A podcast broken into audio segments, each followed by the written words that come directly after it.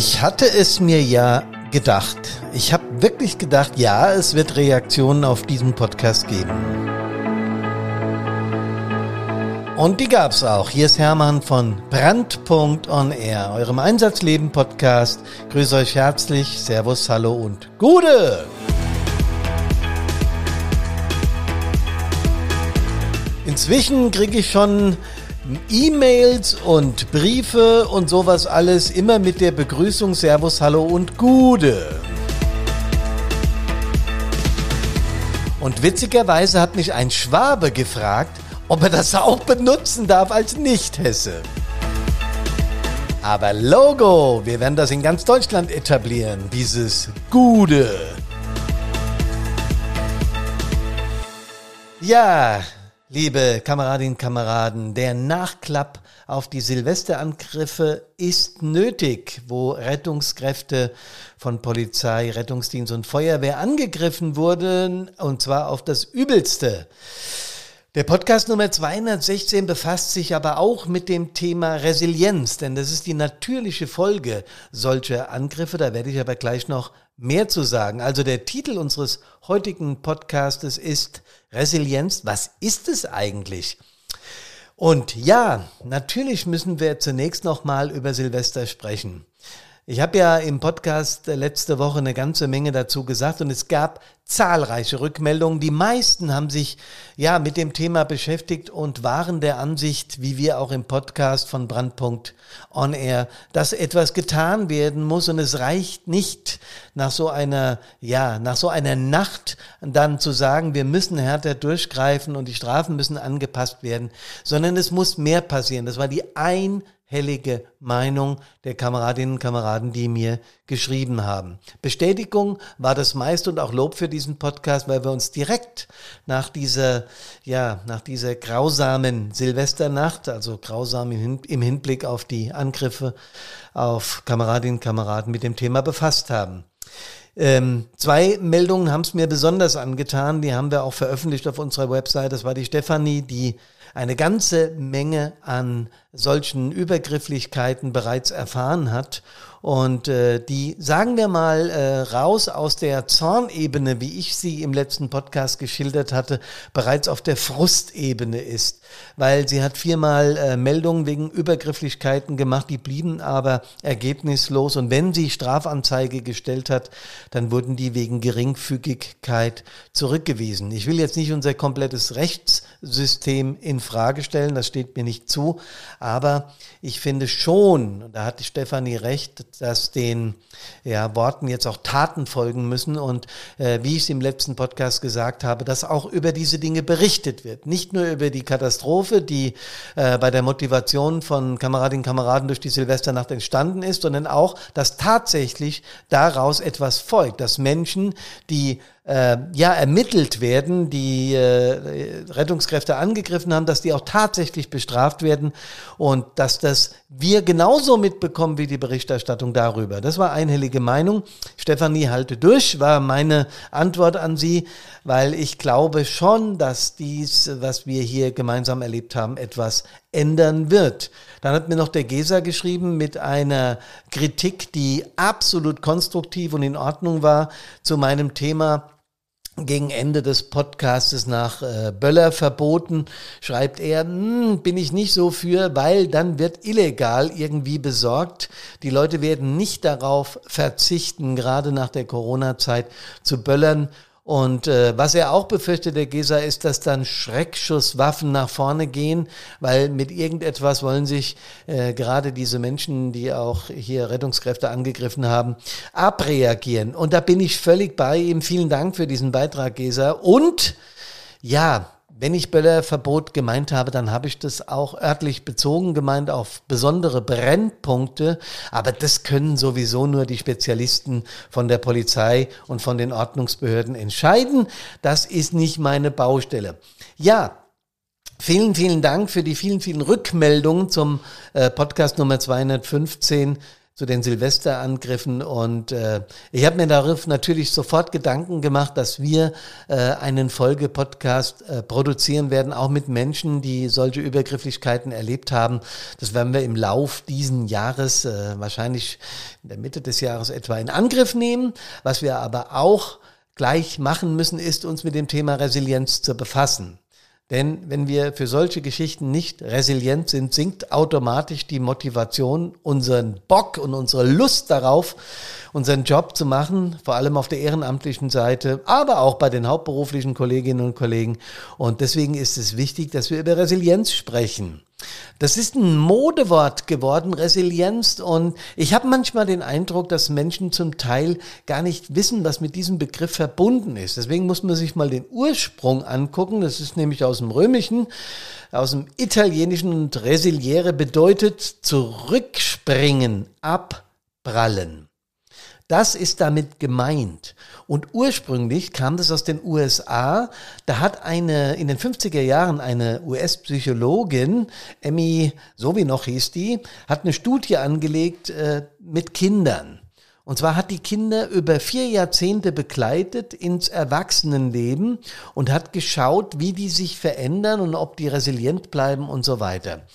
Ich kenne die Studie nicht in ihrer Gänze. Ich weiß aber, dass von ihr damals der Begriff Resilienz geprägt wurde und seitdem im psychologischen Umfeld auch Einzug gefunden hat. Also Resilienz kommt aus dieser Geschichte, ist aber ursprünglich ein Begriff aus dem Lateinischen, der abprallen bedeutet. Und da habe ich mir auch mal angeschaut, was ist eigentlich das Gegenteil von Resilienz? Denn das ist ja genau das, was wir mit Brandpunkt machen, zu verhindern, dass das Gegenteil eintritt. Und äh, Wikipedia meint, das Gegenteil von Resilienz ist Verwundbarkeit. Und das ist natürlich jetzt nicht auf die körperliche Ebene bezogen, sondern eben auf die seelische, auf die mentale. Das, wofür wir als Team von Brandpunkt angetreten sind. Ja, und deswegen wollen wir heute auch nochmal über Resilienz sprechen. Was ist das genau? Es meint psychische Widerstandskraft. Also wir müssten gestärkt in unsere Arbeit gehen, präventiv gestärkt, um den veränderten Lebenssituationen gerecht zu werden. Das ist also die Fähigkeit, schwierige Lebenssituationen ohne anhaltende Beeinträchtigung zu überstehen. Diese Resilienz oder psychische Widerstandskraft äh, meint also Fähigkeiten zu haben, Konflikte und Krisen zu bewältigen und sie durch Rückgriff auf persönliche Ressourcen als Anlass für Entwicklungen zu nutzen. Das Ganze ist erlernbar und ist die Basis für gelungene Konfliktfähigkeit, für Krisenbewältigung und für den Erhalt von Motivation für den Feuerwehrdienst, für den Feuerwehreinsatzdienst, aber auch für den Rettungsdienst anderer Hilfsorganisationen. Das könnt ihr auf der Frontpage von Brandpunkt lesen. Das ist das, wofür wir von Brandpunkt angetreten sind, wofür wir unsere Konzepte entwickelt haben. Genau darum geht's. Und immer wieder, wenn ich mit Menschen darüber spreche und Grundsatzvorträge über Resilienz, über Motivation, über psychische Gesundheit halte, dann glauben Menschen manchmal, dass das mit so einem Vortrag getan ist. Man weiß ja dann, um was es geht und damit ist gut. Nee, da muss ich leider enttäuschen, denn das ist überhaupt kein kurzfristiger Prozess. Um Resilienz um resilient zu sein und Resilienz zu erlernen, also Widerstandskraft. Das Gegenteil, ich wiederhole das nochmal, von Verwundbarkeit, von mentaler Verwundbarkeit, von seelischer Verwundbarkeit, das ist ein Prozess, der länger dauert. Da gehört auch einiges dazu, um das zu lernen. Das kann man nicht von heute auf morgen verinnerlichen. Und verinnerlichen muss man es aber, damit man in entsprechenden Situationen automatisiert reagieren kann, damit das Wissen darum und auch die Emotionen, die dabei automatisch entstehen, automatisiert abgerufen und bearbeitet werden können. Klingt ein bisschen komplex, ist gar nicht so komplex. Wenn man darüber nachdenkt, wie man das Autofahren lernt, wird einem das deutlich. Ich weiß noch, wie ich mich als Fahrschüler angestellt habe. Ähm, mein Fahrlehrer war auch so ein bisschen ein grober Geist, der jetzt nicht so sehr motivierend geschult hat. Ich kann mich noch genau an diesen Mann erinnern. Äh, war so ein uralter BMW und äh, natürlich ein Schaltwagen damals und ich saß da drin und bin losgefahren. Das erste, was gemacht hat, hat gekracht, als ich den Gang eingelegt habe. Und er hat sofort reagiert. Siehst du, ich hab dir doch gesagt, dreh die Kupplung erst komplett durch. Ich kann dir alles zehnmal sagen. Bäh, bäh, bäh, hat er sofort gemeckert. Naja, und die ersten Stunden, die ersten Autofahrten mit, mit, mit ihm gemeinsam, ja, die würde ich mal zumindest als leicht chaotisch bezeichnen, weil ich habe es einfach irgendwie nicht hinbekommen. Ich habe also nicht wie manch anderer oder manch andere in ein paar Stunden Autofahren gelernt und konnte das locker flockig, sondern bei mir hat es irgendwie ein bisschen länger gedauert. Das mag auch an der Art und Weise gelegen haben, wie dieser Mann mir versucht hat, das beizubringen. Die war etwas holprig, etwas knurrig, hat mich zum Teil ähm, an, an Lehrweisen von manchen Kameradinnen und Kameraden erinnert, die ja nicht die geduldigsten sind und die da so ein bisschen knurrig und missmutig an die Sache rangehen. Und ich weiß heute ganz genau, dass eine solche Art zu lehren, zu lehren oder zu kritisieren ähm, nicht so erfolgreich ist, wie das über motivierendes Lernen oder Beibringen äh, getan werden kann. Auch immer ein bisschen mit Humor und sowas, ja, dann funktioniert es viel besser, weil der Schüler oder der, der Auszubildende dann sehr viel schneller antizipiert und die Geschichten ins Innere lässt. Wenn man so harsch kritisiert wird, funktioniert das nicht immer richtig. Und ich weiß, dass ich damals wirklich auch teilweise, ja, Angst hatte, Fehler zu machen beim Fahren. Das lag zum Teil an ihm. Das lag aber auch zum Teil daran, dass ich es einfach nicht gewohnt war, diese vielen, vielen Prozesse, die da auf mich eingeprügelt sind, ordentlich abzuwickeln. Also darauf zu achten, dass beim Einlegen des Ganges tatsächlich die Kupplung durchgedrückt ist, mit beiden Händen am Lenkrad festhalten, den Verkehr beobachten, den Rückspiegel im Auge behalten, den Außenspiegel im Auge behalten, und zwar beide wegen dem toten Winkel und, und, und, und, und. Und alles, was ich irgendwann mal theoretisch da gehört hatte, musste ich jetzt im Praktischen umsetzen. Und das war nicht leicht. Ich habe da wirklich viele Stunden für gebraucht. Und bei der Prüfung habe ich mir fast in die Hosen gemacht, aber ich glaube, es ging uns allen so. Es hat dann Gott sei Dank funktioniert. Und erst im Laufe der nächsten Wochen und Monate mit meinem uralten VW Käfer, mit manch kleinerem Unfall und mancher Beule, ja, erst dann bin ich sicherer geworden im Führen eines Kraftfahrzeuges. Später dann äh, mit dem Lkw-Führerschein war das dann nicht mehr so dramatisch, weil ich konnte bereits Auto fahren. Die äh, Maße und das ganze Gehabe in einem Lkw, in einem Feuerwehr-Lkw war halt ein bisschen anders, aber es war nicht mehr so dramatisch. Ich konnte Auto fahren. Warum? Weil es mir ins Unterbewusstsein gesagt ist, weil ich es automatisiert abrufen kann. Und jetzt schlage ich die Brücke zur Resilienz. Wenn wir über Resilienz sprechen und über die Methoden, das automatisiert abzurufen, dann geht's, und ich sage das nochmal, nicht in Kürze mit einem Vortrag, mit einem Merksatz, den ich einmal gehört habe und damit weiß ich, was Resilienz ist und ich kann es dann automatisiert abrufen. Nee, so leicht und einfach ist es leider nicht. Was gehört zur Resilienz? Zunächst einmal, ich habe gerade erzählt, dass mein Fahrlehrer ein bisschen ein Brummiger war, gehört eine Portion Optimismus dazu. Das heißt, wenn wir positiv an Dinge herangehen, dann haben die immer eine andere Wirkung auf unsere Seele, auf unsere mentale Fitness, als wenn wir das ständig negativ betrachten. Ähm, ich komme daher auch nochmal auf die Opferrolle zu sprechen. Also eine positive Grundeinstellung, eine optimistische Grundeinstellung ist förderlich für starke Resilienz. Was ganz wichtig ist in unseren äh, Hilfsorganisationen, ist die Akzeptanz der Geschehnisse. Was meine ich damit? Das, was da passiert, was wir an Einsatzstellen vorfinden, auch die Kasper an Silvester, die meinen, sie müssten mit äh, Raketen auf uns schießen, ist nicht angenehm, ist nicht toll, aber wir können es in dem Moment nicht verhindern. Wir müssen also die Geschehnisse zunächst mal, wie sie denn passiert sind, auch schreckliche Bilder an Unfallstellen, auch einen missgelaunten Zugführer, der seinen Befehl bellt, müssen wir zunächst mal akzeptieren. Das heißt nicht, dass wir das auf Dauer so hinnehmen, was da passiert. Das heißt nur, dass wir in dem Moment, um funktionieren zu können, akzeptieren müssen, was da gerade geschieht. Wir brauchen ein sogenanntes lösungsorientiertes Verhalten. Was ist damit gemeint?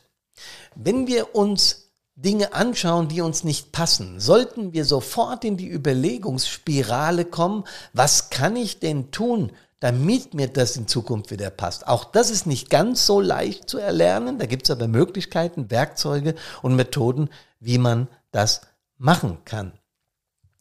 Dazu gehört übrigens auch äh, eine gute Selbstreflexion. Das heißt, wenn ich mich selber mal im Spiegel betrachten kann, kann sagen, was ist denn mein Anteil an dem Konflikt gewesen mit dem Bürger an der Einsatzstelle? War ich denn in der Kommunikation in Ordnung? Was ist denn mein Anteil als Truppführer, dass mein Truppmann plötzlich so ein bisschen mürrisch reagiert hat und meine Anweisungen nicht so ganz verstanden hat? Habe ich kommunikativ da gut funktioniert oder war ich vielleicht auch aus meiner Perspektive gesehen nicht so ganz sauber? Sauber. Man nennt es auch den Perspektivwechsel, also mal zu schauen, wie hat das Gegenüber das empfunden und wie habe ich selbst empfunden und dann zu gucken in einem Abgleich, jo, daraus könnte man ein lösungsorientiertes Verhalten stricken. Also Selbstreflexion ähm, ist in der Resilienz sehr, sehr, sehr wichtig.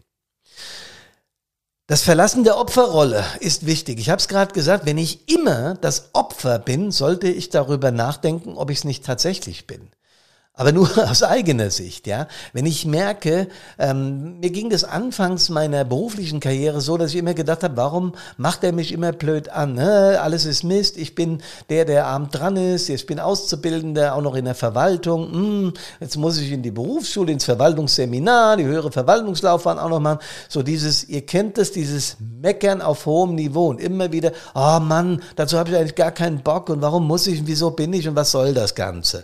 Das nennt man auch die Opferrolle. Und es gibt Menschen, ihr kennt bestimmt aus eurem Umfeld auch welche, die tatsächlich in dieser Rolle verharren. Und wenn ich das tue, dann leidet meine Resilienz massiv weil ich dann überhaupt nicht mehr in der Lage bin, positive Dinge wahrzunehmen und die auch vor allem, vor allem zu empfinden. Also ein Gefühl für Positivität zu bekommen. Wenn ich das nicht mehr kann, dann komme ich in so eine Negativspirale Spirale, und dann ist meine Resilienz, gelinde gesagt, im Eimer. Und vor allen Dingen, was ganz schnell, ganz schnell absinkt, ist die Motivation. Das heißt, ich werde demotiviert und dann, wenn ich ein Ehrenamt vor mir habe, werde ich natürlich irgendwann entscheiden, habe ich keinen Bock mehr. Mache ich nicht mehr. Fertig aus, ich bin ja das Opfer. Also raus aus der Opferrolle, wenn es denn so ist. Was wir außerdem brauchen, um resilient zu sein, ist ein gutes Netzwerk.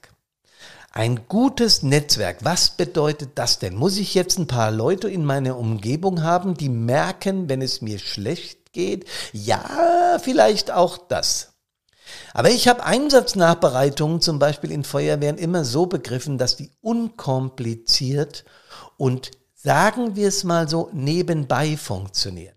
Wenn ich die Menschen in eine Sitzreihe zwänge und dort jeden Einzelnen abfrage, wie er einen Einsatz, einen, einen Konflikt oder was auch immer passiert ist, empfunden hat, dann treffe ich auf Menschen, die das sehr gerne berichten und die offen für dieses Thema sind. Ich treffe aber auch genauso auf Kameradinnen oder Kameraden, die eben nicht offen für dieses Thema sind und lieber zuhören als kommunizieren.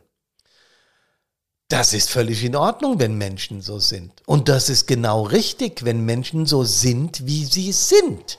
Weil ihre Prägung, ihre Erziehung, ihre Genetik und so alles genauso funktioniert hat, dass sie dazu geworden sind, was sie heute darstellen und spiegeln.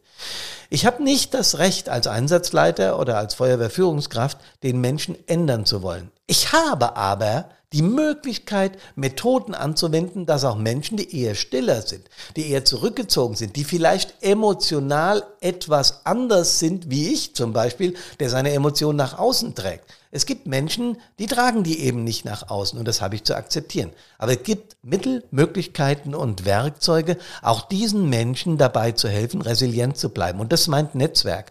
Und wenn ich von der Einsatznachbereitung nebenbei gesprochen habe, dann meine ich damit nicht, dass dieses Thema nicht wichtig ist. Das meine ich nicht. Es ist sogar extrem wichtig. Und es ist sogar extrem wichtig, dass wir in der Nachbereitung wenn es denn grausame Einsätze gegeben hat oder jetzt auch an Silvester die Nummer, dass wir dann PSNVler, Kit-Teams oder Profis dazu holen und Angebote machen. Hier geht es um Angebote und nicht um Verpflichtung, diese Dinge zu machen.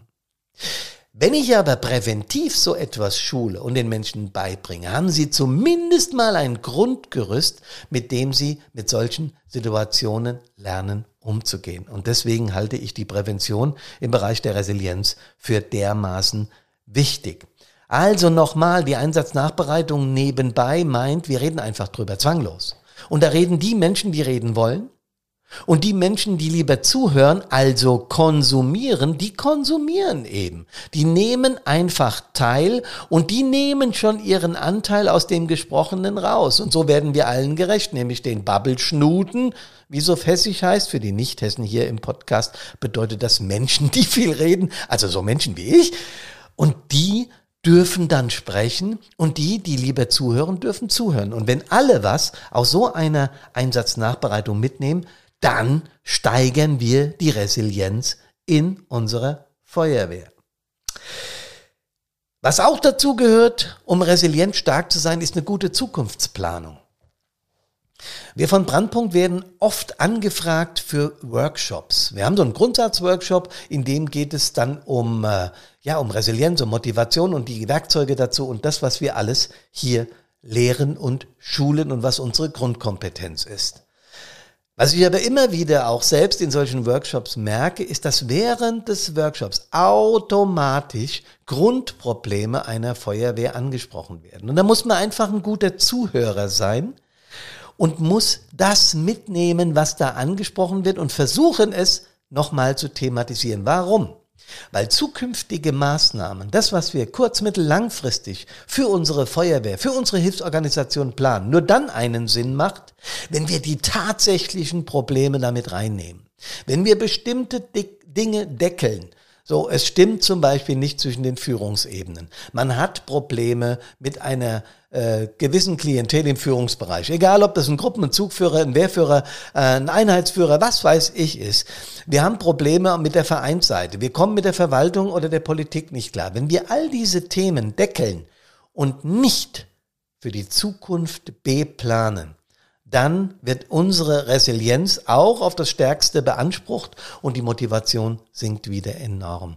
Das ist genau das, was wir tun müssen, also eine sogenannte Zukunftsplanung, die aber am besten offen und ehrlich geschieht. Und dazu braucht es wieder eine gewissen Grundkommunikationsfähigkeit, damit wir uns mit diesem Themenblock befassen können. Ja, Leute! Resilienz ist ein dermaßen wichtiges Thema, nennt es von mir aus Widerstandskraft auf Deutsch. Es ist wurscht. Diese Emmy, äh, die die US-amerikanische Psychologin, die das erfunden hat, die hat sich da schon was bei gedacht und die war da sehr erfolgreich mit. Wir für unsere Hilfsorganisation brauchen Resilienz. Es ist für uns lebenswichtig und für unsere Hilfsorganisation überlebenswichtig kommt gesund an Körper, Geist und Seele aus allen Einsätzen wieder nach Hause und bleibt resilient. Freue mich über Nachrichten. Servus, Hallo und Gude.